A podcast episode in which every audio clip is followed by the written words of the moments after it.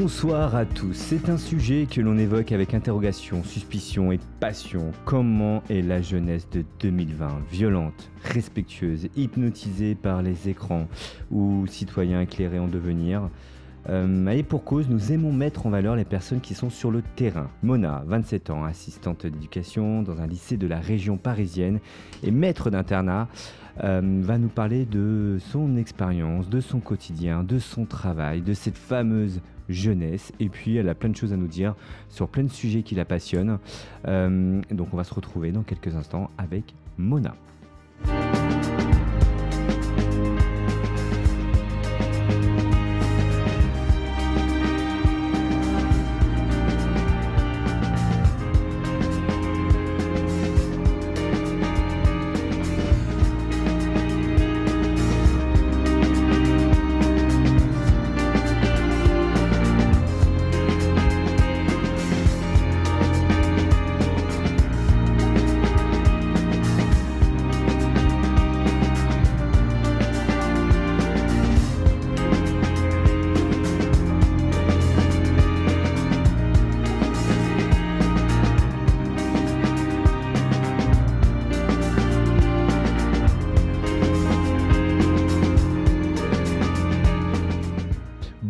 Bonsoir à tous, bienvenue à l'émission Et pour cause, euh, nous sommes lundi, les 21h. Je dis ça parce qu'on enregistre, voilà, donc euh, ça me fait rire. Mais nous ne sommes pas vraiment lundi, mais nous sommes avec Mona. Bonsoir Mona. Bonsoir. Tu es assistante d'éducation, c'est bien ça? Tout à fait. Qu'est-ce qu'une assistante d'éducation?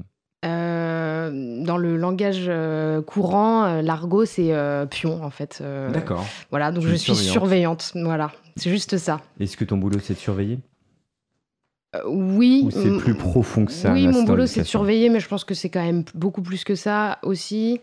Euh, c'est avoir un, regard euh, autre aussi sur les jeunes, être capable de les encadrer, de les écouter, de savoir si ça va ou si ça va pas, de voir le mal-être, d'être aussi à l'écoute, si, d'être ouvert, si, s'ils sont prêts à parler, parce qu'ils sont pas tous prêts à parler, mais certains ont besoin de se livrer, je pense que c'est ça aussi. Donc c'est être observateur. Alors justement, euh, comment euh, vont euh, ces jeunes en général? On dit plein de choses en ce moment, on la trouve ultra, on trouve que c'est une esthétique ultra violente, accro aux écrans, moins de respect. Toi qui es confronté à eux au quotidien? Je suis pas tout à fait d'accord effectivement avec ça, comme avec d'ailleurs tous les raccourcis de manière générale. Je pense que c'est toujours plus complexe que ça en a l'air. les, euh, les, jeunes aujourd'hui, ils sont effectivement accros aux écrans, ça c'est vrai. Mais il n'y a pas que les jeunes. C'est un problème ça au euh, quotidien, au lycée? C'est un gros problème. Euh, on l'interdit notamment dans le réfectoire, ils comprennent pas, ils disent mais pourquoi, etc. Euh, ils se rendent pas compte en fait de leur addiction et nous on l'interdit, enfin nous, je dis nous, c'est le chef d'établissement, l'interdit parce que il y a d'abord un gros problème de harcèlement, de cyberharcèlement, donc avec les téléphones. Euh, enfin, le, ministère de l'Éducation ne sait absolument pas comment faire et comment gérer ça. Et la deuxième chose, c'est aussi parce que ça casse le lien social. Ils parlent plus entre eux, ils discutent plus, ils échangent plus. Maintenant, je pense que c'est pas du tout propre qu'aux jeunes. Je pense que c'est propre à tout le monde. Je vois des gens euh, de la génération de mes parents, donc qui sont plutôt un petit peu plus jeunes, on va dire la cinquantaine, qui sont tout le temps sur leur téléphone en fait. Donc mmh. c'est pour moi c'est pas forcément lié. Euh, à la limite, eux ils vont peut-être plus être dans l'image euh, avec, euh, avec des, des, interfaces comme Instagram qui sont quand même problématiques, je pense, euh, au niveau de, l'affirmation de soi. Et, tu, tu, tu, disais que l'éducation nationale ne sait pas faire. Ce, ce, problème, en tout cas, on va revenir sur le harcèlement via les réseaux sociaux, etc. Mm. Pourtant, il y a des campagnes de prévention qui sont mises mm. en place. mais toi, tu as le sentiment qu'on n'a pas encore trouvé la solution pour vraiment blinder les choses. Non, je pense pas. En fait, euh, je pense que bon, c'est un travail qui se fait sur le long cours. Hein. On n'arrête pas le harcèlement comme ça en un claquement de doigts, pas avec des affiches. Euh, stop au harcèlement dans les couloirs, c'est pas ça qui va arrêter le harcèlement. Alors oui, il faut en parler. Oui, il faut qu'il y ait des visuels. Euh, mais ça change pas tout.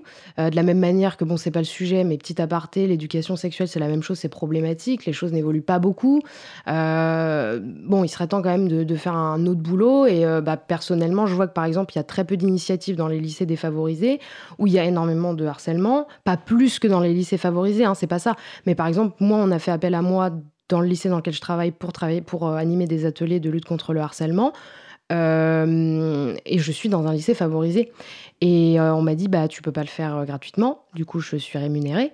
Il y a des fonds, mais il n'y a pas des fonds partout. Alors que je pense qu'il devrait y avoir des fonds partout pour ce type de, de fléau, hein, clairement. Parce tu, que tu as eu des cas, toi, euh, au sein de ton lycée, euh, des élèves qui se sont plaints de harcèlement via les réseaux sociaux euh Réseaux sociaux, pas réseaux sociaux, mais mhm. cyberharcèlement, au sens de cyberharcèlement, c'est numérique. Quelle est la différence ça... cyberharcèlement et réseaux sociaux, du coup? Bah, Le cyberharcèlement, c'est tous les outils numériques, donc téléphone, ça peut être texto, en fait, ça peut être mail, c'est pas forcément les réseaux sociaux c'est pas forcément public, c'est etc. Exactement. Du coup, on a eu euh, du harcèlement sur plutôt du, SMS, parce qu'en fait, c'est très présent au collège.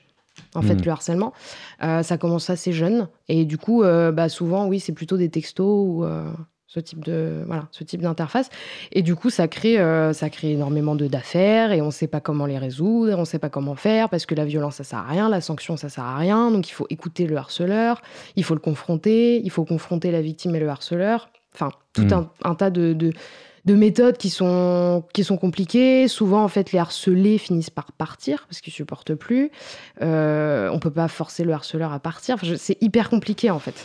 Parce plus, on, on, peut, on peut pas vivre sans, euh, sans le monde cyber aujourd'hui, sans, sans les réseaux sociaux, malgré tout. J'ai le sentiment qu'on arrive au collège, au lycée, si on n'a pas son portable et si on n'est pas abonné. Hmm. Euh, on va dire Instagram mm. ou euh, Snapchat, qui, qui, est pas mal en ce moment, Snap aussi, hein, ils s'y mettent tous. Oui, c'est, euh, J'ai l'impression qu'on n'est plus dans, mm. dans le lien social avec les autres, on n'est pas comme les autres et on a cette pression.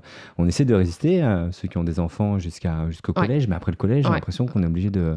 Qu'est-ce qu'on peut faire? Parce que finalement, voilà, c'est, on n'a pas le choix. Oui, ils vont avoir un portable entre les mains, mais qu'est-ce qu'on peut faire au quotidien pour justement avoir une vraie gestion bienveillante de tout ça Justement, je pense que euh, je pense qu'il faut faire vraiment des ateliers de sensibilisation à ça en fait, au danger. Il y en a pas du tout. C'est pas il y en a pas assez. Enfin, à ma connaissance. Il y a eu un intervenant dans mon lycée qui était très bien. J'avais assisté à sa formation et il en parlait un tout petit peu. Il disait juste Est-ce que vous verriez ne pas vous endormir avec votre téléphone à côté de vous? Euh, bah, Tous, non. Et il dit mais pourquoi vous mettez un réveil, vous mettez autre chose? Non, mais si jamais quelqu'un m'appelle, enfin c'est cette espèce de hmm. dépendance absurde.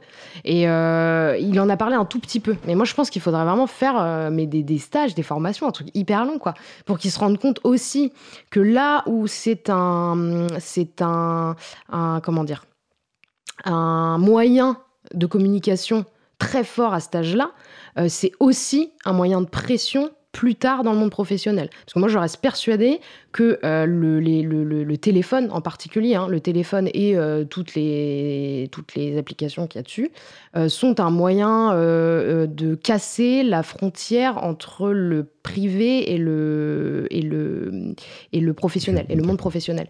Et du coup, c'est un moyen de pression d'énormément de de, de, de, de, je sais pas trop comment les appeler, managers, mmh. chefs, enfin bref, pour rester en lien, en contact permanent avec les employés. C'est grave. Mais on parle de plus en plus de télétravail euh, avec le confinement et, ah bah. et, ça va se développer. Ouais, euh, parce qu'on a vu que ça a fonctionné, qu'on pouvait travailler, euh, mais c'est pas aussi une incursion de la vie professionnelle à la maison, le fait d'être en train de travail, d'avoir son portable branché, d'être connecté, etc.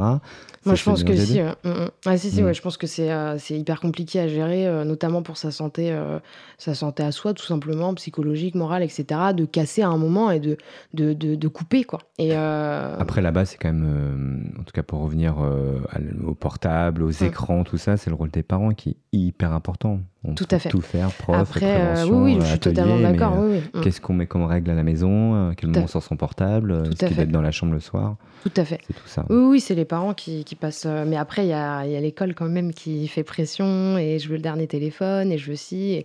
Mais c'est vrai que c'est les parents qui doivent aussi à la base faire ce mm. boulot-là. mais je, je, pense que voilà, ça va au-delà de juste avoir un portable. C'est vraiment c'est un. Enfin, je, je sais pas si c'est ça, mais je pense que c'est presque politique en fait, de dire bah non, non, faites pas de mmh. téléphone, non, parce qu'il faut pas oublier que les batteries au lithium, les batteries de lithium là, elles sont faites quand même par des enfants exploités. Enfin, faut pas oublier ça. Donc, je pense que c'est presque politique. Est-ce qu'on le sait assez On le sait pas trop. Bon, on le sait pas trop. Mmh. Non, on sait pas trop. Bah, si le, si les jeunes le savaient, je pense qu'ils n'utiliseraient pas euh, autant leur téléphone. Oui, bah oui, moi j'ai un téléphone. Avec un, une batterie au lithium. Ouais, j'ai un téléphone avec une batterie. Non, si, mais je, j'achète le, premier prix. Par contre, je ne suis hmm. pas, euh, je suis pas comme mes collègues qui veulent absolument le iPhone 11. À part euh, ce monde-là, euh, cyber, alors mm, au quotidien, est-ce qu'il y a d'autres problématiques que tu as pu constater ou les choses qui vont bien, parce qu'on parle tout le temps de problèmes. mais comment tu sens là les jeunes aujourd'hui, toi qui, qui les les vois au quotidien? Est-ce que tu les sens euh, euh, vachement connectés à l'actualité, vachement connectés à tout ce qui se passe dans le monde aussi en ce moment? Euh, Par rapport au Covid, comment ils se comportent? Est-ce qu'ils sont inquiets? Quel est le, retour que tu peux avoir alors, avec ça? la première chose, c'est que... Tu n'es pas une politique qui donne des discours, tu es avec eux au quotidien. Donc, mmh, alors, déjà, déjà, je vais mettre un, petit, une, petite précision. Déjà, c'est pas les jeunes. Parce que moi, je suis avec une partie des jeunes. Oui. J'ai toujours ça. Voilà, je suis dans un lycée plutôt privilégié de, d'enfants dans une ville des Hauts-de-Seine. Donc, c'est des enfants qui, enfin, des jeunes adolescents, euh, bon, qui vont entre, euh, parce qu'il y a aussi le collège, donc qui partent de la sixième jusqu'à la terminale, euh, qui sont donc plutôt favorisés. pas tous, hein, il y a un peu de mélange, mais très peu. Donc, ces jeunes-là, donc, qui sont plutôt favorisés, on va parler d'eux. Ils sont à la fois, forcément, ils ont un capital culturel qui est plutôt développé. Donc ils ont, euh, voilà, ils sont plutôt alertes sur ce qui se passe dans le monde, etc. Maintenant, j'ai quand même l'impression qu'il y a un appauvrissement euh, de la culture de manière générale. Alors, je veux pas faire l'intello, machin, c'est pas ça, mais je me rends bien compte qu'ils sont pas forcément au courant euh, de ce qui se passe, ou moins alertes, ou peut-être moins intéressés pas impliqués. J'ai mmh. cette impression-là qu'il y, a un truc, il y a un peu un appauvrissement, justement, peut-être dû aux écrans, je sais pas. Euh, ils lisent pas beaucoup. Euh, c'est un peu triste euh, à ce niveau-là. Ils lisent pas beaucoup, mais ils ont tout le temps des articles entre leurs mains, dans le téléphone, des choses qui vont passer, des vidéos. Enfin. Ouais, mais ils savent pas lire l'information. Mmh. Ils savent pas lire l'information. Ils sont fake news à fond. ils lisent tout et n'importe quoi. Ils, ils sélectionnent pas. Ils ont pas une lecture active. Ils ont une lecture passive en fait.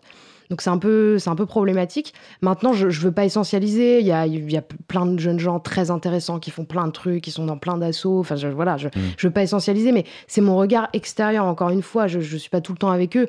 Euh, par contre, il y a quelque chose qui m'a frappé c'est leur, euh, la pertinence de leurs propos quand je faisais des ateliers harcèlement.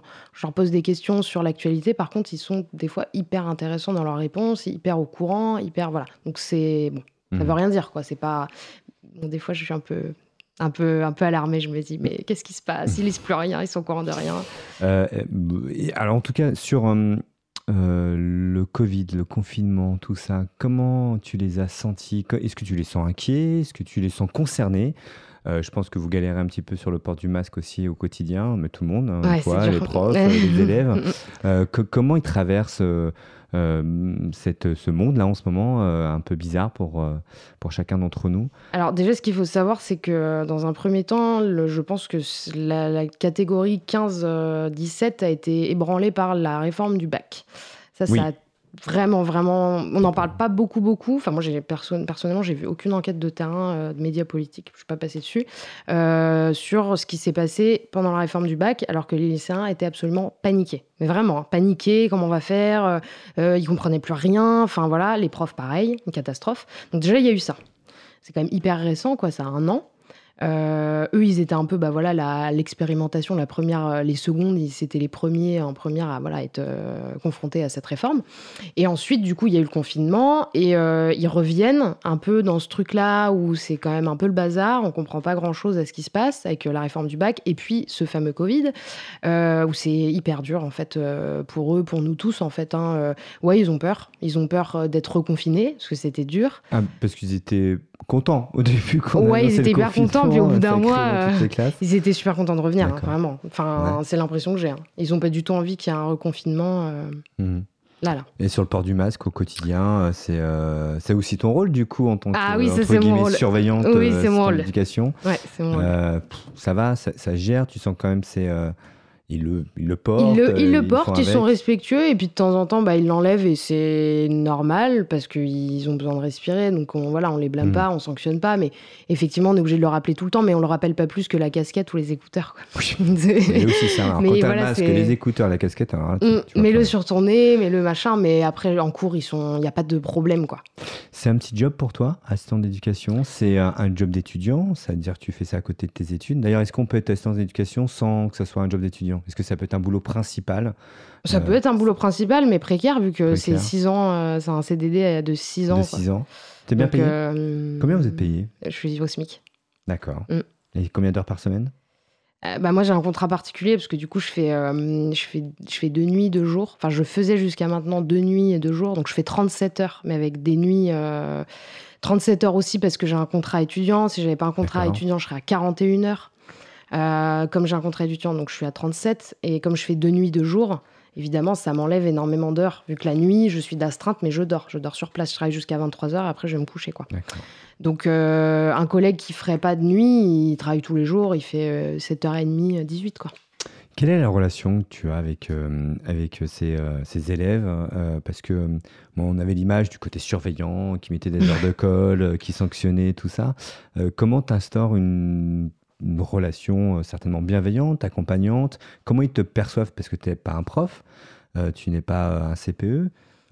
Tu es mm. l'assistant d'éducation dans le terme assez noble, l'assistant d'éducation quand même. Euh, le problème de l'assistant d'éducation, c'est que les élèves, ils ont du mal à justement mettre une étiquette, à savoir euh, ce qu'il faut, comment il faut se comporter. Donc du coup, souvent, ils franchissent la limite. Parce qu'on n'est pas potes, mais en même temps, on n'est pas prof, donc on peut bien s'entendre. Et moi, ça a été le gros problème au début. En fait, je savais pas comment. Euh, soit j'étais trop dur, soit j'étais trop cool. Mhm. Et du coup, euh, salut, ça va? Oui, alors on peut dire salut, ça va, mais du coup, il faut pas que ça aille trop loin ou que ça soit trop. Euh, tu me payes un café? Bah non, en fait, je te paye pas de café. Mhm. donc c'est voilà. En fait, c'est juste mhm. de trouver la, la. Puis quand on a trouvé le juste milieu, c'est bon. C'est-à-dire bah, d'être ferme, de rappeler euh, aux élèves qu'on aime bien, bah, t'es en retard trois fois, t'arrêtes d'être en retard trois fois parce que ça va pas le faire. Bah, viens, on va parler, ça va, ça se passe bien, tout va mm. bien à la maison, est-ce qu'il y a des soucis T'as l'air fatigué en ce moment, est-ce que tu dors Est-ce que machin Puis souvent, bah, derrière, il y a non, ça va pas, euh, ça se passe pas bien. Avec les profs, euh, tu collabores, vous travaillez ensemble. Comment on se dit tout hein, dans le micro, hein, tu peux y aller. Hein. Est-ce qu'ils ont une image de vous? Bon, ok, c'est la, la, pionne qui est là, mais est-ce que vous avez des échanges? Est-ce qu'il y a un travail collectif comme ça, un projet commun euh, euh, avec, euh, avec tes collègues Alors, c'est en fait, ce sont des problématiques vraiment spécifiques à chaque établissement. Dans mon établissement, c'est compliqué parce que c'est une usine, donc il y a plein, plein, plein, plein de profs. Euh, donc non, on collabore pas. Maintenant, j'ai aussi plein de profs jeunes qui ont été super, qui après euh, mes ateliers sont venus me voir et m'ont dit bah voilà, euh, c'était bien, tu t'es impliqué, est-ce que tu veux qu'on en reparle, est-ce que tu veux qu'on fasse un deuxième travail ensemble? Donc il y a des profs super qui sont venus. Dans l'ensemble, il n'y a pas énormément de, de contacts aussi parce que voilà, c'est des profs qui sont là depuis plusieurs années, qui sont je sais pas, impliqués dans leur boulot de prof, mais qui vont pas aller forcément chercher à faire autre chose à côté, quoi. Euh, ce qui peut être le cas, par exemple, ma sœur, elle est prof de français à Garges-les-Gonesse. Euh, en REP et euh, c'est pas du tout la même chose en fait. Hmm. Enfin, l'équipe éducative est pas du tout la même, le lien est pas du tout le même. Moi, je sais que nous, on n'est pas vraiment en contact avec les profs, quoi. Ou comme ça peut l'être à Dardenne, où du coup, il y a plein d'initiatives, il y a plein de trucs qui sont. Pour ceux qui ne connaissent pas Dardenne, c'est un lycée professionnel en banlieue parisienne avant, voilà. Une autre question qui me semble importante, c'est que tu travailles la nuit euh, en tant que, on dit responsable d'internat. On dit maître d'internat. Maître d'internat, donc il y a encore des internats, mais oui. Euh, comment ça se passe un internat là euh, Le quotidien d'un internat, tu, tu, gères le coucher, le brossage des dents, l'extinction des feux. comme ils sont majeurs, je gère pas le brossage des dents, mais ah, je bah, gère. C'est pas un internat là, c'est une. Mais je gère l'extinction des feux quand même. Euh, non, bah alors euh, là, la mise en route, ça a été très compliqué parce que parce que parce que nous, nouvelles personnes dans l'équipe, des gens à former, euh, des restrictions à cause du Covid, etc. Donc en gros. pour être sommaire, à partir de 18h, on passe en internat, on passe en temps nuit, en temps soir. On ouvre des salles de travail. Donc il faut savoir que c'est donc des prépas aux grandes écoles. Donc il y a donc ce qu'on appelle des filières scientifiques avec des acronymes incompréhensibles, MPSI, PSI, PC étoile, PSI, etc. Des prépas commerce, HEC, ECS, ECT et des littéraires, Cagne, Hippocagne. Donc en fait, on leur ouvre des salles de travail, ils vont travailler. Après, je surveille la cantine, ils mangent tôt, entre 18h30 et 20h. Donc là, c'est des majeurs, en tout cas. Ils sont majeurs. Donc, euh, ils sont majeurs. Ont une certaine autonomie. Ah oui, complètement. Et après, euh, ils montent travailler en salle de travail. À 22h30, je fais l'appel. Donc, je passe dans toutes les chambres toquer pour voir s'ils sont bien là, frapper plutôt, voir s'ils sont bien là. Et ensuite, euh, ils dorment à 23h. sauf qu'il y a quand même des petits soucis en ce moment parce qu'ils ne peuvent pas aller dans les chambres des autres à cause du Covid, mais ils le font quand même. Alors qu'avant, ils avaient le droit. dans les salles de travail, ils doivent garder leur masque masque, sauf qu'à chaque fois que je monte faire un tour, ils l'ont pas. Enfin, du coup, il y a des problèmes de cet ordre, mais dans l'ensemble, ça se passe très bien. Tu gères les filles, toi, d'un côté, pas forcément, non? Non, non. les gars, non, parce qu'il y a des soirs où il y a deux filles, donc voilà. Et le seul problème, c'est que oui, il y a plein de garçons qui ouvrent en caleçon la porte et ils n'ont pas le droit de le faire. Donc, si c'est que ça le problème, ça va, mais c'est. Voilà. Alors toi, Mona, 27 ans, quelle est euh, l'image que tu as de cette société aujourd'hui? Puisque finalement, tu, es jeune aussi, voilà, il y a plein de choses. Euh, euh, tu fais partie de, la tranche active de la population. comment tu sens les choses? Comment tu sens le demain? Comment tu sens aujourd'hui le quotidien? Qui c'est quand même assez une période assez mouvementée. Est-ce que tu es bourré d'espoir, d'espérance, ou tu sens que là on, on, va tout droit dans le mur euh, dans la partie écologique, euh, cette fameuse pandémie, enfin voilà. Après, on va essayer de parler de choses qui fonctionnent bien, mais l'image que tu as aujourd'hui, toi, Mona, 27 ans, impliquée, active, euh, investie dans la société. Waouh, c'est une question, je, ne sais pas par. Waouh, il y a tout, il y a du politique, du philosophique, du spirituel, de l'intérieur, de comment moi je vois les choses. Enfin, c'est. Ah bah tu peux y aller. Hyper difficile de répondre à cette question. Je, je sais pas. En fait, je euh, j'ai envie de dire que je suis. Euh... Je pense que c'était prévisible tout ça, tout ce qui nous arrive en ce moment? Bah, le désastre écologique, oui parce que ça déconne quand même depuis plusieurs décennies. T'es impliqué dans l'écologie, toi, à côté dans tes, euh, bah, J'ai un téléphone avec une batterie au lithium, donc non, je suis pas impliqué dans l'écologie. Non, non, je... Euh, qu'est-ce que ça veut dire impliqué euh, Est-ce que c'est faire trier ses déchets et puis refuser d'acheter de la fast fashion ou c'est être chez Sea Shepherd? Enfin, je, je sais pas en fait. je suis pas impliqué en assaut, donc je j'ai pas envie de dire que je suis impliqué parce que je suis pas vraiment.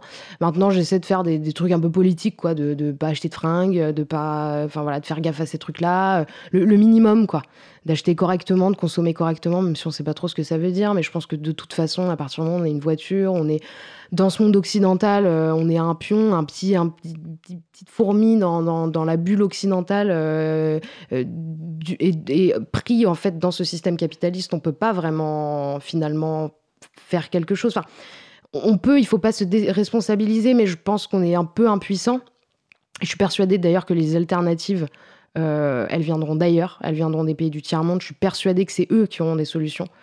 Euh, maintenant, pour revenir à la question initiale, ma, ma vision des choses, elle est quand même assez pessimiste. Euh, parce que euh, on va sur euh, un modèle de libre marché.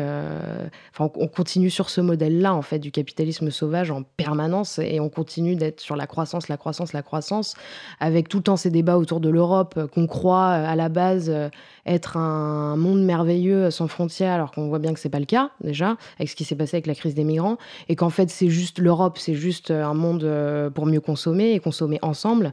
Et donc je suis quand même assez pessimiste. maintenant maintenant, je suis persuadée que justement, le changement, il se fera euh, avec des initiatives locales pas sur le plan national. Et je suis sûre que, voilà, euh, euh, petit aparté, j'étais dans la Drôme cet été et je me suis rendu compte qu'il y avait des gens qui faisaient des trucs géniaux, mais génial, pardon, enfin, qui étaient géniaux, qui faisaient mmh. enfin, de l'agriculture, du maraîchage bio, etc. Je pense que c'est vraiment local que ça va se faire. maintenant, voilà, pour bah, le Covid, les pandémies, l'écologie, j'ai quand même peu d'espoir. Enfin, je pense que c'est quand même compliqué et que euh, ouais, il faudrait euh, peut-être s'intéresser à la physique. Je pense que c'est un bon moyen de relativiser. Je, je, il y a quelqu'un dans ma famille qui est physicien et quand on l'écoute parler, on se dit bon, bah, ça aide à voir autre, le monde autrement mmh. en fait euh, que dans justement ce prisme-là un peu un peu, euh, comment j'allais dire, noir, euh, le prisme socio-politique un peu, qui est un peu noir aujourd'hui quand même, faut, faut, on va pas se mentir. Quoi. Tu penses que finalement le changement, c'est ce que tu disais, passera par les initiatives individuelles? Mais ce qui se passe en effet, mm. de plus en plus, on, j'ai le sentiment qu'on, pas tout le monde, mais on, commence à consommer différemment. Euh, les ressourceries s'ouvrent de plus en plus, les recycleries, les ressourceries. On, euh, on se déplace à vélo là de plus en plus à Paris. Comme je disais tout à l'heure, c'est le Tour de France. Euh, on, fait des échanges, du troc. On commence à. Il y a des choses quand même qui se passent au quotidien pour pas être complètement noir, mais pas forcément à travers euh, la politique, mais en tout cas au niveau individuel. Mais en fait, c'est particulier parce que je pense que le changement, on le voit jamais sur le moment. On le voit toujours après. Et du coup, là, je pense que, enfin, j'ai pas le recul au sens euh, propre, euh, comme au figuré, en fait, pour, euh, pour voir s'il y a du changement ou pas. alors oui, j'ai envie de dire, bah, il y a des victoires, il y a ce qui s'était passé à Notre-Dame-des-Landes, la ZAD, etc., contre l'aéroport, il y a des petites victoires, il y a des trucs comme ça, qui, enfin, c'est une grosse victoire même, mmh. qui se passe et c'est bien. maintenant, Zara, H&M font toujours autant de chiffres. Enfin, je, c'est ça en fait. oui, il y a des trucs bien, mais les, personnes qui vont euh, prendre le vélo ou aller dans des recycleries vont aussi consommer euh, sur Amazon. Et ça, ça c'est dramatique. D'ailleurs, il y a plein de gens, euh, quand on leur dit bah, Amazon, c'est pas bien, ils savent pas pourquoi. Il y a plein de gens qui sont pas au courant, en fait. Mais vraiment, c'est limite, des fois, c'est juste de la désinformation. Ils disent Ah bon, c'est pas bien, je savais pas. J'ai Mais non, il faut arrêter. Euh, euh, ce qui se passe dans les entrepôts, c'est dramatique. Enfin, l'import-export, c'est horrible. Il faut, il faut arrêter de consommer Amazon. Mais il y a des gens, ils sont même pas au courant. Et euh, Amazon, c'est quand même, euh, je crois que c'est le premier, le, un des plus gros euh, pollueurs du monde et, celui qui fait le plus de chiffres aujourd'hui, quoi. Donc c'est qu'il n'y a, pas trop de progrès, quoi. Enfin, peut-être un peu, mais bon. Bon, Alors, on va faire une petite pause musicale et puis on va se retrouver juste après. On va parler un peu de tes passions parce que tu fais encore autre chose dans la vie et on va parler un peu musique certainement. À tout de suite.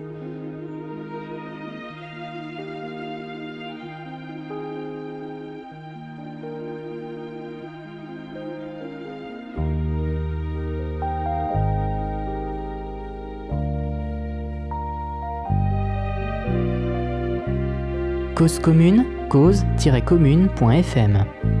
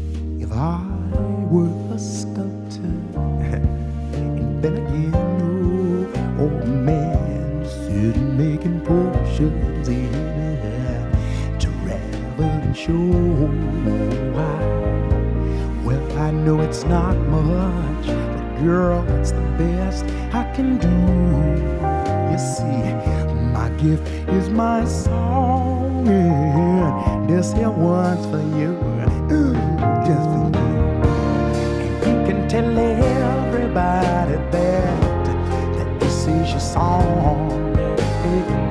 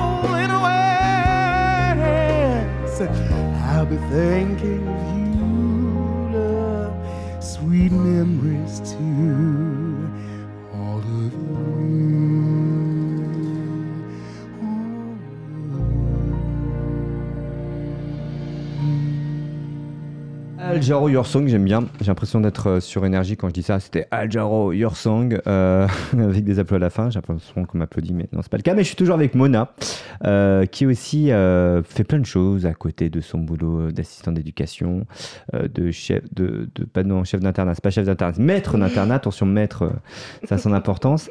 tu fais de la danse aussi, de la danse classique. C'est ça. Et tu me disais que tu étais passionné par ça, en fait, depuis des années. Et quand on parlait en rantaine, de dire, mais euh, pourquoi tu n'as pas tenté euh, l'Opéra de Paris? Est-ce que tu n'es pas devenu tira? Tu me disais, non, non, mais euh, c'est pas fait pour tout le monde. il faut un contexte familial, certainement, je sais pas, ou avoir les clés pour y rentrer, que tous n'ont pas. Donc, ce côté liberté, égalité, fraternité, même dans le milieu culturel, on n'y est pas. Euh, alors, la danse classique, c'est très particulier. Euh, on, peut y être. Euh, dans d'autres domaines, je pense que c'est possible. Je suis persuadée. Il y a plein de gens qui n'ont pas forcément, soi-disant, voilà, ils n'ont pas grandi dans le bon milieu pour arriver à ça. Voilà, reproduction sociale oblige. La danse classique, euh, c'est obligatoire en fait. C'est euh, au-delà des codes en fait. C'est euh, bon déjà c'est une rigueur. il faut pour moi donc du coup grandir dans un milieu propice à un travail extrêmement approfondi d'une discipline et c'est pas donné à tout le monde. il faut des moyens aussi pour s'investir à ce point-là dans dans, dans, dans, dans, un domaine comme la danse classique. et puis bon, il faut savoir que l'Opéra de Paris c'est très particulier. Hein. C'est ce que je disais, c'est le troisième Reich de la danse. quoi. C'est rentrer dans ce milieu-là, c'est c'est quand même très dur. Enfin, mmh. il faut avoir euh, à la fois les épaules, euh, morale, puis c'est un, un, comment dire, une machine aussi à briser mmh. des corps. Enfin, c'est très violent. C'est physiquement, même physiquement, c'est très violent. Euh, moralement, c'est très violent. Enfin, c'est beaucoup de troubles de l'alimentation chez les jeunes femmes.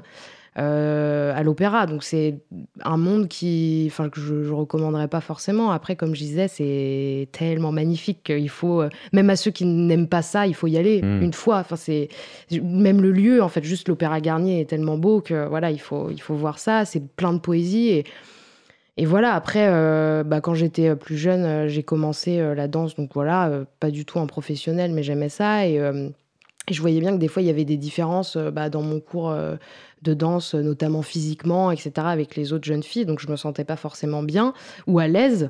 Et un jour, ma mère m'a dit euh, il faut pas laisser ça aux riches.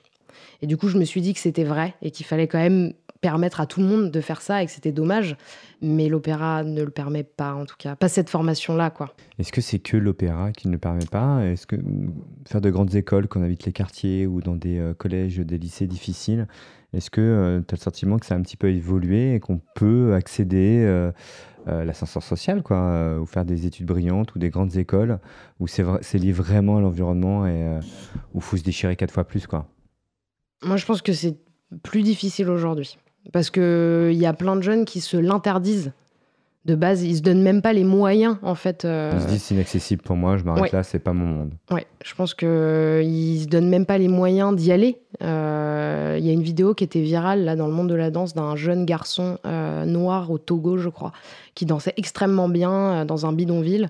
Et la vidéo a tellement été virale qu'il a été recruté à au, Royal Ballet à Londres, je crois. Mhm. bon, c'est voilà un petit un petit, un petit truc à part sur Internet qui a permis à un gamin de s'en sortir, mais de manière générale, euh, ils se l'interdisent alors qu'ils ont totalement les capacités. Après, il y a la troisième scène de l'opéra qui est intéressante, qui fait d'ailleurs, je vous recommande des courts-métrages très très beaux euh, sur le site internet qu'on peut voir, avec des danseurs du coup. Et c'est marrant parce que ça s'appelle la troisième scène.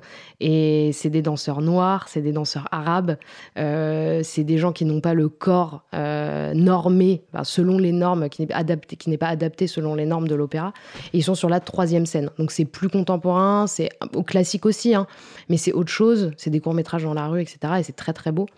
Et euh, bah, heureusement que ces jeunes-là, ils se sont se sont engagés en fait, sans se hmm. dire euh, bah, j'y arriverai pas parce que je viens de là-bas et parce que. Euh, tu as grandi en banlieue toi, Mona? Pas du tout. D'accord. Pas du tout. Tu as grandi à Nantes, c'est ça? Oui, voilà, dans un milieu de classe moyenne, euh, mère prof, père musicien. Ok. je suis pas du tout. Ah oui, non, non, je suis pas à plaindre, mais quand je, quand je disais il faut pas laisser ça aux riches, c'était dans le sens où j'ai hmm. dansé avec des gens qui étaient très riches et je sentais que des fois j'étais pas à hmm. ma place, même si j'étais voilà de classe moyenne, je me sentais pas forcément comme je disais, même physiquement, je, je calquais pas, je, mon corps correspondait pas aux normes de la danse classique, donc c'était compliqué à gérer, quoi. Tu es passionné de musique aussi, mm. de rock notamment. Tu fais des études, en tout cas tu travailles, tu es pigiste pour euh, des magazines. Tu peux nous en dire plus sur le rock and roll, en tout cas dans ce que tu fais. Tu écrit des articles. Euh. Ouais, bah, alors, bah, le rock c'est né aussi toute petite euh, avec du coup mon père, donc là qui est, qui est musicien, donc lui fait du blues. Il est intermittent. Musicien professionnel, c'est son ouais, ouais, ouais, c'est son métier. Il vend des disques ou pas? Ouais, il vend des disques Backdoorman, ça s'appelle. Ok il fait des CD, voilà. Et, euh, et en gros, euh, bah voilà, moi j'ai grandi dans la musique. Et puis quand j'étais assez jeune, euh, il m'a en fait abonné à Rock and Folk quand j'avais 12-13 ans. Et en fait, c'est parti d'un concert d'un groupe qui s'appelle les New York Dolls, un groupe des années 70 new-yorkais donc, que je suis allée voir à New York. J'ai écrit un article et j'ai été publié dans le courrier des lecteurs de Rock and Folk. et là, je me suis dit, il faut vraiment que je fasse ça. Donc voilà, c'était un peu la Madeleine. Euh. Mmh. Et du coup, à partir de là, je commençais à écrire. Euh, c'était un peu dur. J'ai commencé un petit, euh, un petit canard local nantais qui s'appelait Pulsomatique, qui n'existe plus maintenant, mais je fais mon premier stage là-bas. Le premier groupe que j'ai interviewé s'appelait les Rapture, qui est un groupe pareil américain, mais je ne sais plus de quelle ville. Et après, j'ai continué pendant trois ans à faire mes petites piges, mes interviews, uniquement de rock. Voilà. Et là, je travaille un peu pour euh, sourd oreille. Euh, tu vas en faire ton métier principal? Ah non, bah, de toute façon, j'en vivrai pas. Je, mmh. je, pourrais jamais en vivre. Donc, euh, c'est de la passion. Hein. C'est pas, ça sera jamais mon métier. Euh, et, le rock en France, alors moi j'ai lu il n'y a pas très longtemps que finalement ce qui est le plus vendu actuellement, c'est plus euh, euh, la musique street, quoi, rap, RB, etc., ah bah, qui cartonne. ah oui, ça cartonne. Est-ce qu'il y a encore un. Parce que le sentiment qu'il n'y a pas trop de groupes de rock français qui est en devant de la scène depuis quelques temps? Non, il y en a pas. Il y a un retour de téléphone il y a quelques temps avec les insus. Mais c'est un peu moribond de non, ce côté-là? Non, ouais, il n'y a, pas de, y a pas de groupe de rock français. Il y en a eu il y en a eu. Il y en a eu. Il y a eu, euh, comment ils s'appelaient euh, Les Dogs. J'adore ce groupe. Ils sont de Rouen, je crois. Rouen, ouais, je crois. Hyper bien. Ouais. Les Dogs, hyper bien. Très, très bon groupe. Euh, c'est bah, pas une musique qui est franco-française, quoi. Alors j'ai l'impression qu'on a, on a eu une petite période rock un petit peu. Bah, il y a Noir Désir quand même. Il y a eu Noir Désir. Noir Désir, On peut dire quoi? Noir, Désir, téléphone? Moi, j'aime pas téléphone, mais après. C'est un groupe de rock. je trouve que. Mmh, un, peu de, la variété quand même. Oh non C'était le groupe de rock français. non, mais après, voilà, chacun, chacun ses goûts. Il hein, y a pas de. Mais oui, oui, c'est vrai qu'ils étaient hyper. C'est quoi la variété, hyper, euh, Mona, pour toi? Oh, je sais pas. Euh, Comment on classe un groupe euh, dans de la variété Non, mais la variété peut être bien en soi. Hein. C'est juste que moi, téléphone, j'aime pas. Ouais. J'aime pas sa voix, j'aime pas. je trouve que en fait, c'était, c'était, ça manquait de grain, c'était calé sur les standards de l'époque, c'était un peu uniformisé, un peu lisse, quoi. Hmm. C'est juste ça. Mais après, euh, enfin, il y a plein de polémiques autour du rock. ACDC, par exemple, j'aime pas du tout ACDC. Pourtant, j'aime le rock. Il y a plein de hmm. gens qui adorent. Moi, je supporte pas. Donc après, chacun, voilà, chacun ses goûts. mais il y a eu quand même, voilà, Noir des euh, c'était quand même hyper bien. Euh, il y a eu, euh, là, je réfléchis. Je, en sortant, je vais me dire, ah, mais oui, il y avait ça. là, je retrouve pas, mais. Non, mais j'ai le sentiment que ça joue quand même dans des petites scènes. Malgré tout, il faut creuser un petit peu. Ah mais, oui, oui. Mais voilà, ça va, ça va pas faire le Zénith ou Bercy demain. Mais il y a ah, toujours des concerts quand c'est possible, quand il n'y a pas trop de Covid. Mais il y a encore des trucs qui jouent quand même faut juste être au fait. Mais il y a des gens super, hein. il y a des gens super sur la scène locale en fait. Il y a des gens super. Euh, moi, mon père, des fois, il me fait écouter des groupes. Dis, mais c'est hyper bien. Euh, de, de, hmm. de, gens qui. Des, intermittents, des gens qui n'ont pas forcément de reconnaissance, mais ce qu'ils font, c'est super.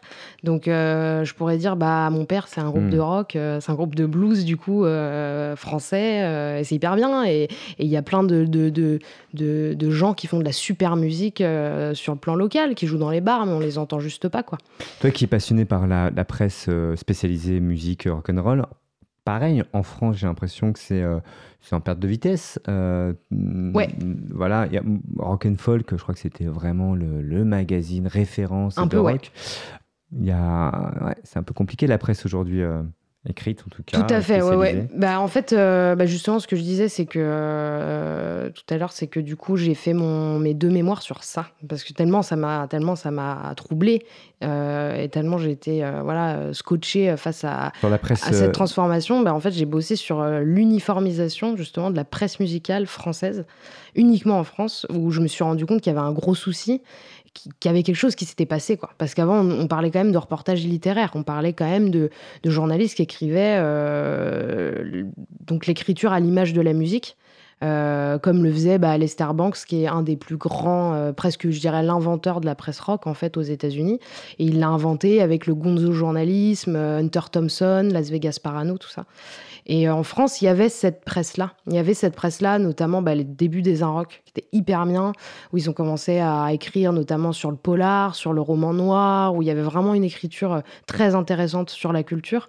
Et puis il y a eu un espèce de glissement euh, vers une, écriture complètement euh, uniformisée. Et ça, c'est dû à plusieurs choses. En fait, c'est euh, déjà c'est économique parce que il y a moins d'argent. il faut faire plaisir aux annonceurs. Donc on vend des encarts publicitaires à des annonceurs. Euh, et du coup, on, on, est obligé de faire plaisir à ces gens-là et donc d'écrire euh, des articles positifs sur des groupes. On n'a plus trop le choix. Donc déjà, ça biaise un peu le jugement. Donc l'écriture, elle est moins, elle a moins de caractère. Qui détient euh, ces magazines rock en France? Est-ce que c'est des grands médias? On sait très bien que les médias en France sont tenus par des. c'est des milliardaires. Ouais. C'est euh, comment il s'appelle? Bah, Le groupe Lagardère. Euh, il y a comment il Mathieu Pigas aussi. Donc est-ce que c'est pas antinomique avec euh, en tout cas ah bah c'est que ce des milliardaires et que le rock on est dans ah un esprit un, peu. Ah oui, oui complètement c'est hyper problématique. Et tu penses que ça a joué sur cette uniformisation de, des magazines, de la presse? Ah oui complètement. Tu l'as mis dans ton mémoire ça? Ah oui. J'aurais pu l'écrire avec toi.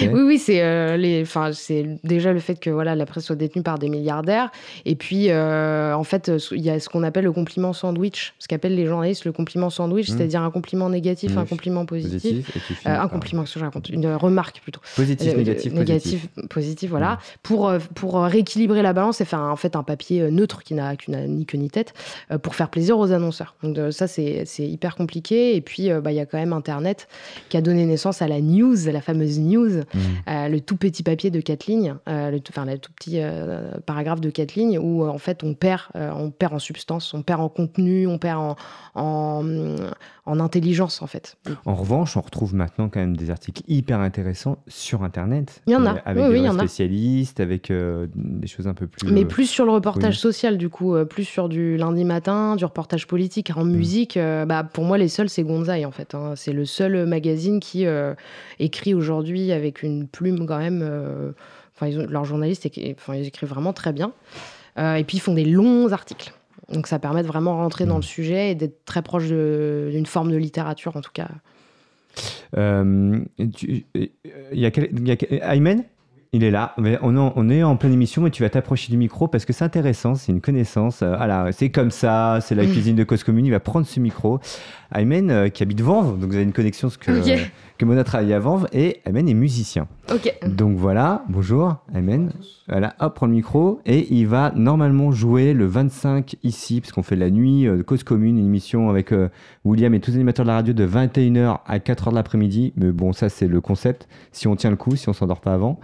Euh, et Aymen, normalement, va, va jouer en direct Alors, la nuit. précision de la création live, c'est pas... C'est de la création live C'est de la création live, voilà, de la MAO en live. Et la... Tu connais un peu la MAO, Mona? Pas du tout. Alors, il y a le rock, il y a la MAO, etc. Qu'est-ce que tu penses, toi, de la musique en France, euh, en ce moment-là, euh, au niveau de ce qu'on écoute de... On parlait de jeunesse. Notre thématique, c'est la jeunesse d'aujourd'hui, etc. Euh, est-ce que, est-ce que, est-ce qu'on écoute des, des, trucs bien construits où tout le monde peut faire de la musique finalement? Qu'est-ce que ça veut dire bien aujourd'hui, surtout dans la musique actuelle? C'est quoi la musique qui est bien, qui est pas bien? La musique, enfin. Tant qu'elle donne de l'émotion, ça va. voilà, tant qu'elle transmet des choses, tant qu'elle communique envers les gens, voilà. voilà. Euh, aujourd'hui, la musique, c'est quoi? Euh, La musique, euh, c'est quelque chose de générationnel. on veut prendre les statistiques. Aujourd'hui, c'est le rap qui est en premier. Ah, j'ai dit tout à l'heure. Ah, tu l'as dit tout à l'heure. Ouais, c'est vrai. c'est quelque chose qui marque, qui marque beaucoup l'identité de, de, de, de, la, de la jeunesse d'aujourd'hui. bon, il n'y a pas que le rap, il y a plus généralement le mouvement hip-hop. Et puis, euh, faut pas se mentir, bon, le, le, rock, euh, tout ce qui est pop aussi, ça reste, euh, ça reste très important. Mais aujourd'hui, je pense que dans un contexte où l'urbain et, et, voilà, on, est tous urbains, on est tous, on a tous grandi dans des grandes villes, dans des banlieues, etc. Voilà, c'est des marqueurs identitaires.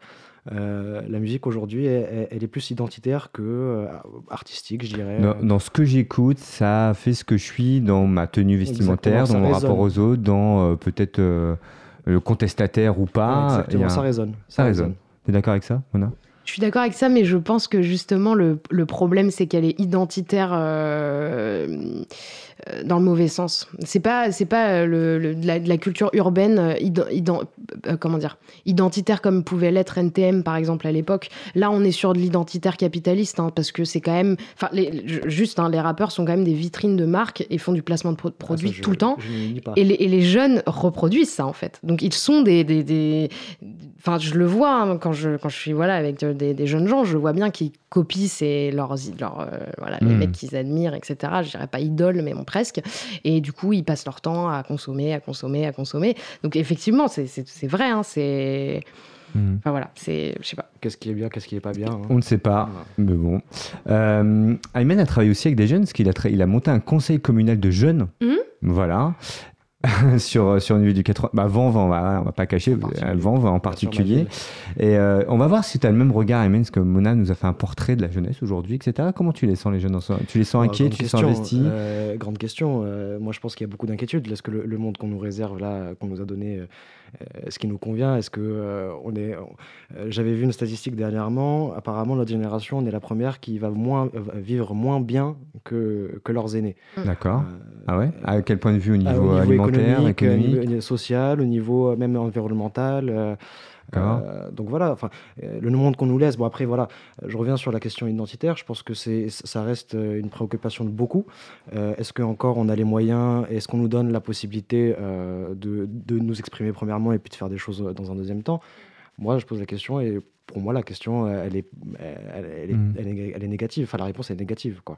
Donc non, euh, les jeunes, euh, certes, euh, ont les moyens de s'exprimer, certes, ils, ont des marqueurs sociaux, identitaires qui permettent de les réunir, de, les rassembler, mmh. mais la jeunesse aujourd'hui, elle est, est-ce pas... est-ce qu'elle se révolte? Est-ce qu'elle a besoin de se révolter? Est-ce que pas selon le format qu'on a qu'on nous a qu'on nous a enseigné à l'école euh, sur l'histoire. Pas selon. Je pense voilà, il y a d'autres choses à, réfléchir, d'autres formats d'action, d'autres formats de réflexion. Euh. Mona sur la révolte. je pense qu'ils sont fédérés. Euh, ils sont ils sont extrêmement fédérés, mais encore une fois, pas forcément autour des bonnes choses, quoi. Mais oui, je ah. pense qu'effectivement, ils se rassemblent et qu'ils sont fédérés autour voilà, de choses qui peuvent être leur, enfin, leur tenir à cœur, ou ça peut être la musique, etc. Mais je pense qu'il y a, y a enfin, encore une fois, je veux pas essentialiser, je veux pas dire que avoir un discours un peu, voilà, un peu stupide de dire voilà, les jeunes sont cons. Non, c'est faux. Euh, il y, y, a plein de choses hyper intéressantes, comme je disais, qui sont faites et il y a plein d'initiatives vraiment top. Qu'on met pas euh, trop en valeur. Mais qu'on met, voilà, qu'on met pas forcément en valeur et euh, du coup voilà ça donne mm. justement des fois des regards un peu biaisés ils sont tous sur leur téléphone ils sont stupides ils passent leur temps à s'acheter des fringues c'est pas vrai mais je pense quand même qu'il y a un justement la, musique écoutée.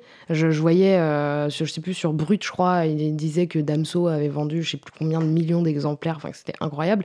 Euh, bon, quand j'écoute les textes de Damso, je suis un peu alarmée quand même. Parce que euh, niveau, niveau sexisme, c'est quand même chaud. Donc euh, voilà, et moi je trouve que ça donne une idée quand même sur euh, le regard qu'ils peuvent. Euh, enfin, moi je les entends parler et c'est le plus gros problème, je pense, aujourd'hui, c'est la manière de parler. Leur langage est pétri de racisme, d'homophobie, de sexisme en permanence, quoi. Et ils s'en rendent même pas compte. Donc je leur dis, bah arrêtez de dire nique ta mère en permanence, arrêtez de dire ça, arrêtez d'être raciste entre vous, arrêtez. Et voilà, bon, c'était peut-être le cas il y a 30 ans, j'en sais rien. mais aujourd'hui, moi je trouve que ça pose un souci quand même. le langage est hyper important. en même temps, nous, ma génération, on encensait un groupe qui s'appelait Nique ta mère quand même. Ah, mais c'était politique. C'était pas la même chose. Il n'y a pas de sens quand ils le disent. Enfin, ils le Est-ce que les groupes politiques aujourd'hui, ils ont autant de, euh, de vitrines? J'ai le sentiment qu'on les met un peu de côté. Il faut que bah ça là, soit, la Squale, il a une bonne vitrine, mais pas pour les bonnes raisons. Moi, la Squale, euh, cinq, plaintes de, cinq nanas différentes pour violence. Euh, mm. Voilà. Oui, bon. Donc il n'a pas la bonne vitrine qu'il faut, mais. Euh, Joe Star aussi, il a eu des plaintes de violence. Joe aussi, il a eu, tout à fait. Euh, est-ce que euh, est-ce qu'ils ont une vitrine? Je sais pas. Hmm. peut-être qu'ils ont. Euh, Et donc. Juste ma question, est-ce qu'il faut, entre guillemets, une révolte? Quand je parle révolte, c'est pas révolution, tout ça, mais est-ce qu'on a le sentiment que toi, tu dis qu'il se fédère pas pour les bonnes choses et qu'il pourrait se faire. Sur l'écologie, à un moment donné, j'ai le sentiment qu'il y avait quelque chose qui se passait sur euh, la prise de conscience écologique. On est en train de, un peu tuer notre terre et mmh. tout ça. Euh, sur, le racisme aussi, on a eu des petites choses aussi euh, dans Paris, notamment avec l'actualité, enfin il n'y a pas très longtemps. mais c'est peut-être un peu le calme plein encore, et, parce que finalement c'est eux qui, qui vont préparer notre avenir, là, tout ça. Là, et c'est pas top ce qu'on leur donne. Bah, enfin, juste pour revenir juste sur le racisme, il y, a, un truc que je pense que euh, oui, alors c'est vrai, l'écologie, hypersensible à l'écologie, beaucoup plus, que notre génération ou celle de ah nos parents, mais alors largement, donc ça je suis totalement d'accord. Euh, par contre, il y a des trucs que je pense qui sont plus insidieux, qu'on voit pas forcément, par exemple dans toutes les classes dans lesquelles j'interviens. Euh, les, les, les, les, jeunes ne se mélangent pas en fait en fonction de leur origine sociale ou ethnique. Et ça, c'est un truc qui m'a frappé. Euh, ils se mélangent pas. Ils se mélangent pas. Il y a des groupes de noirs, il y a des groupes de. Donc, ils sont peut-être pas racistes, mais de manière plus insidieuse, ils le sont. Ah, dans mon établissement, c'est comme ça. Les noirs traînent avec les noirs, les jeunes de banlieue avec les jeunes de banlieue, les riches avec les riches. ah ouais, c'est hyper inquiétant. Et ça, je le vois dans toutes les classes dans lesquelles j'interviens. À chaque fois, c'est la même chose. Aymen, tu as, ce vécu-là, toi, qui étais animateur jeunesse, euh, le côté noir avec les noirs, les robeux avec les robeux, les. Euh, tu sens qu'il y a vraiment un cloisonnement selon, euh, selon nos origines?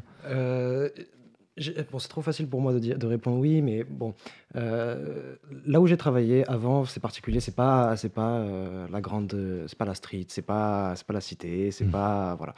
Euh, certes, effectivement, on peut, je peux observer ça. J'ai pu observer effectivement des, cas où les, les gens se restent entre eux, effectivement. Mais bon, de mon regard, moi, de ma ville, je peux pas en tirer une généralité, mais effectivement, j'ai été confronté à ce genre de choses. Mais c'est dû à quoi, ça, Mona, à ton avis? C'est qu'on reste avec les gens qui nous ressemblent?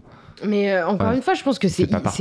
hyper compliqué. Tout à l'heure, tu me demandais, euh, mais est-ce que euh, par rapport à la danse classique, est-ce que voilà, c'est plus difficile de, de, de, de, s'affranchir de ces mmh. Codes sociaux, d'aller ailleurs, de voir autre chose Est-ce que voilà, c'est ce que c'est possible de faire des grandes écoles, notamment? Ça, tu l'as dit, et c'est vrai que moi, je voulais rebondir sur. Le, alors, j'ai pas les pourcentages, mais il me semble que le nombre d'ouvriers qui faisaient Sciences Po il y a 30 ans, je crois que ça n'a pas énormément changé en fait. Donc, faut se méfier parce que je crois que ça n'a pas, ça pas bougé énormément, mais il y a quand même, bon, je vais être extrêmement caricatural, mais juste tous les Noirs et les Arabes de seconde partent en filière pro ou technologique, à chaque fois. Tous. Parce que moi, j'interviens dans des classes de seconde. Il y en a très peu qui vont, en général. Donc, il y, y, a un problème en fait. Il y, a quand mmh. même un problème là. C'est que l'éducation nationale est quand même, on le sait tous, hein, mais reproduit quand même euh, la même chose depuis. Pas tous, euh, Mona. Il y a bien une partie qui ne vont pas au lycée professionnel il n'y en a pas, beaucoup. Il n'y en a vraiment pas beaucoup, franchement. Il n'y en a vraiment pas beaucoup. Je sais parce que c'est hmm. chaque fois je les adore, je m'entends trop bien avec eux. Ils partent en fin d'année. Donc, euh, et qui j'emmène à Jean Jaurès euh, dans les lycées pro, euh, euh techno, regarder les filières et voir autre chose et ce qu'ils pourraient faire après, faire de l'orientation. Bah, je vois bien qui y a et je vois bien qui part en fait. Donc le problème est bien plus profond. Alors il y a un ah, il y gros, il y a un gros problème. Il y a un gros problème. Et je, je, je, je, je pense que bon, ça, ça mériterait un traitement plus approfondi. Mais la réforme du bac, Parcoursup a favorisé ça, quoi, a favorisé cette reproduction sociale. Mais de toute façon, l'école a toujours été une machine de reproduction sociale, toujours. Euh, le bac d'avant le faisait aussi, mais là c'est encore pire. C'est encore pire, on a un bac à la carte, on n'a même plus de filière. Les enfants les plus défavorisés n'ont évidemment pas les codes et les ressources pour faire eux-mêmes leur carte et leur propre bac, puisqu'ils sont loin de l'école, ils sont hmm. loin de ça en fait. C'est hyper problématique. Et le bac qu'on est en train de, qu'on a mis, que le, ministère de l'Éducation a mis en place, que Jean-Michel Blanquer a mis en place. Qui est contesté au niveau des enseignants. Ah, ce bac, il est à euh, fond, mais à fond. C'était, c'est horrible. Il y a plus de, il y a plus de filière, il y a plus rien. Ça peut être un travail avec les profs de terrain, enfin pour faire cette fameuse réforme. Euh, ah non, non, pondu ça comme ça. Ça a été à coup de hache. Euh, il y a maintenant, il y a 11 premières, sans, sans distinction aucune, avec des, des options, des, des, des, des euh, évidemment, bah, d'un établissement à l'autre, il n'y a pas les mêmes spécialités, il y a pas, c'est hyper problématique. Et puis les élèves choisiront, certains auront les bonnes spécialités, d'autres pas. Et puis derrière, il y a en plus Parcoursup, donc euh, la réforme là du coup des, du, du logiciel anciennement appelé admission post-bac, qui est hyper, hyper problématique aussi, quoi. Bien, au prochain ministre, euh, il y aura une autre réforme, hein, peut-être qu'on reviendra comme avant. Ah, ah, ah, il nous reste encore quelques minutes. Aymen, lui, a fait des études supérieures, a passé son bac. Actuellement, oui. Tout va bien. Qui est en musicologie, c'est bien ça? Non, Alors, plus précisément, administration de la musique et du spectacle vivant. D'accord.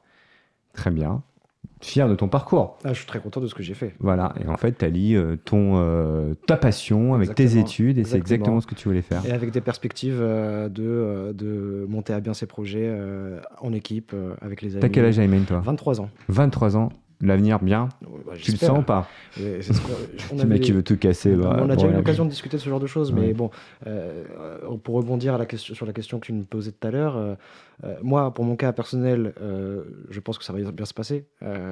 plus globalement, pour la jeunesse, c'est autre histoire, c'est une autre question, c'est d'autres réponses. En tout cas, c'est vrai que pour moi, j'ai beaucoup moins à me plaindre que beaucoup de jeunes actuellement. Pour finir là-dessus, on, on, évoquait tout à l'heure euh, sur euh, le changement viendra par les euh, initiatives individuelles. dans le quotidien, dans la relation aux autres, dans ce qu'on veut. Tu es d'accord aussi avec ça? Complètement d'accord. C'est pas les politiques qui vont. Complètement. Et puis, ça va avec aussi le, changement de paradigme qui est, qui est nécessaire. Euh, les initiatives euh, globales, enfin l'échelle, une échelle nationale, une échelle internationale, elles sont plus en concordance avec la réalité de, ce que vivent les gens au quotidien. Donc oui, euh, il y a un moment, les gens, ils vont se, ils vont se réapproprier la matière politique, se réapproprier la matière sociale. Voilà. On essaie de faire peut-être avec les gilets jaunes. Est-ce que c'était pas une base de tout ça, de se réapproprier aussi euh, on, peut, on peut remonter euh, assez loin. Ça, ça, peut remonter à Hollande, ça peut remonter à Sarkozy. Enfin, tous les mouvements sociaux, euh, c'est la même trame, c'est la même trame de fond, c'est la même, les mêmes préoccupations qui sont là depuis une vingtaine, trentaine d'années. Est-ce que ça change? Je crois pas. Moi, je pense que le vrai problème, c'est que on crée pas de lien social. Il faut créer du lien. Là, on est en Vigipirate, il y a des militaires partout, il y a des flics partout, mais il n'y a pas de lien en fait. Et le vrai problème, c'est qu'il faut créer du lien, quoi. C'est ça qu'il faut faire. Au lieu de justement de ghettoiser en permanence et de, de, de, mettre les plus défavorisés de côté en les, euh, en les, euh, ouais, en, leur collant des étiquettes, en les enfermant, etc. en permanence. Euh, et c'est de cette manière en fait qu'on les, qu'on les, qu'on les caricature, qu'on les laisse de côté. Et du coup, je pense qu'il faut vraiment créer du lien, quoi. C'est ça qu'il faut faire. Et c'est comme ça qu'on avancera avec les acteurs sociaux, avec les associations, avec les gens qui sont sur le terrain, avec, euh, avec peut-être des assistantes euh, d'éducation aussi qui créent du lien finalement. Ouais, ouais. Bah oui. Oui, oui, oui. non, pas là que pour surveiller, lien, euh, voilà, forcément. Merci beaucoup, Mona, d'être venue parmi nous. Donc, je rappelle, Mona, c'est d'éducation dans un lycée de la région parisienne, passionnée de rock, de danse. Voilà, on t'a mis un petit peu en valeur ton parcours, ta vision. Et Amen qui nous a fait un petit coucou qu'on va retrouver le vendredi 25 pendant la nuit et qui. C'est quoi ta musique, toi? Tu fais quoi comme musique? On fait un peu de tout. Euh, on mélange les styles, euh, mentalité, enfin, euh, grosse culture hip-hop, mais ça ne nous empêche pas de faire de la musique électronique, du jazz, de voilà, de la techno. Donc, il animera cette soirée avec avec William qui sort bien sûr à l'antenne, ou aussi et tous les animateurs de Cause Commune qui passeront dans le coin. Merci beaucoup, à très bientôt.